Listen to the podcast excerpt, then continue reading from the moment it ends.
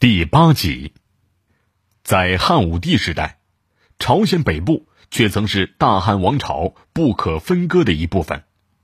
汉政府在此还建立了四个郡，南朝鲜才是朝鲜人的地盘。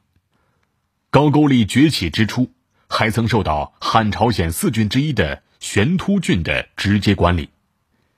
鉴于曾有一个高句丽县的建制，完全可以将一开始。高句丽的王看成汉朝的一个县长，但随着中原王朝在数百年之间的几次大乱，高句丽逐渐趁着中原王朝的无暇东顾，渐而崛起，不断蚕食朝鲜四郡。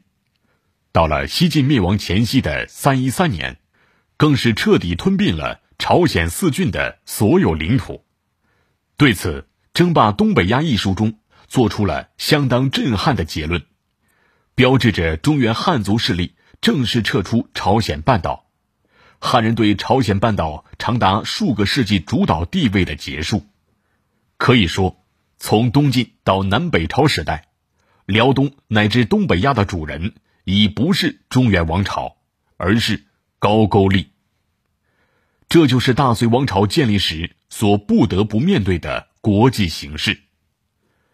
最让隋政权无法容忍的是，高句丽还深谙远交近攻之策，实现南北两面外交，长期向南朝称臣，利用南朝牵制北朝，甚至还曾和南朝结成战略攻守同盟，一度还参与了南北朝的内战。用当代的政治语言来说，就是周边势力妄图妨碍中原王朝的祖国统一大业。无论在哪个朝代，这显然都是大忌。高句丽外交最辉煌的一页是，他竟然还穿针引线，华丽的组成了高句丽、陈、突厥三方大同盟，完全是一副反隋大合唱的派头。高句丽很清楚，他赖以崛起以及称霸东北亚的基础条件，就是中原王朝的分裂。一旦中原王朝统一，就是到收拾他的时候了。果然，当隋文帝北平突厥、南灭陈朝之后，兵锋开始直指隋在东亚大陆上的最大敌人——高句丽。此时的东北亚国际形势仍是错综复杂，在东北，契丹和莫赫已经臣服于隋朝，高句丽的结盟政策已基本破产。而在朝鲜半岛南部，其实还有两个高句丽一直想吞并的国家，百济和新罗。为了与高句丽抗衡，也在小范围内搞起了远交近攻，成为了隋朝的盟友。公元五九八年，隋文帝开皇十八年，隋文帝调集了三十万大军进攻高句丽。隋文帝多少是看不起高句丽的。他之前在给高句丽国王的诏书中曾说：“王伟辽水之广，何如长江？高丽之人多少陈国？”事实上，如果高句丽如此不堪一击的话，也就没有后来那么多故事了。在此次大战中，隋的三十万大军几乎全军覆没，可以说，自隋王朝建立以来，几乎是战无不胜。此次战败是隋朝的第一次战略挫折。唯一可以自卫的是，高句丽也是元气大伤。国王高原在战后上表自称辽东粪土高原，也算是给了隋王朝一个台阶下。隋文帝未完成的历史使命，接下来就交给了隋炀帝。放在一长段的历史视野来看。隋炀帝面对的是如何结束高句丽自西晋灭亡之后连续数百年称霸东北亚的历史性任务。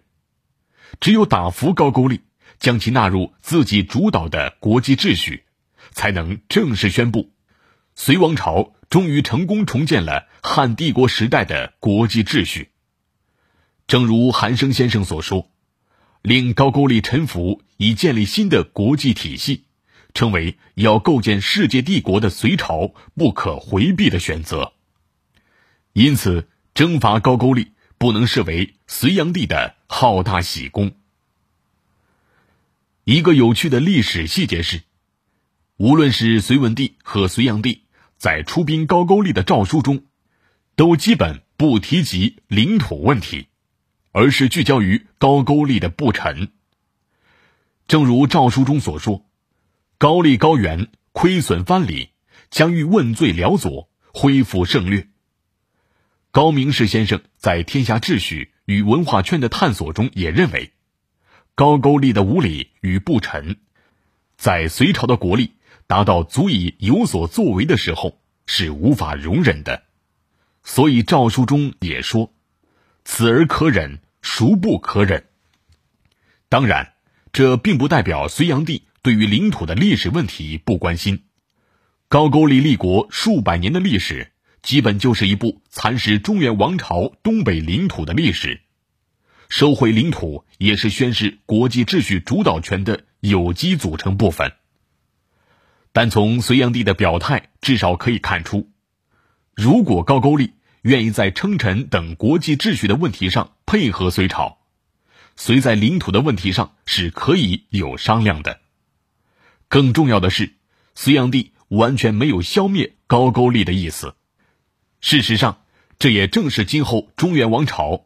处理与周边藩国关系上的重要原则，只要乖乖称臣，无论在领土问题上还是经济贸易问题上，都可以做出让步。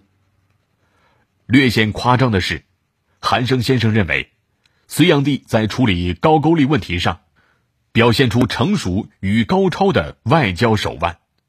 但可以肯定的是，在出征高句丽之前，隋炀帝在国际上。已基本孤立了高句丽，在天子伐诸侯的出兵形式上，不仅符合儒家的微服四夷历史观，且占据了国际道义的制高点。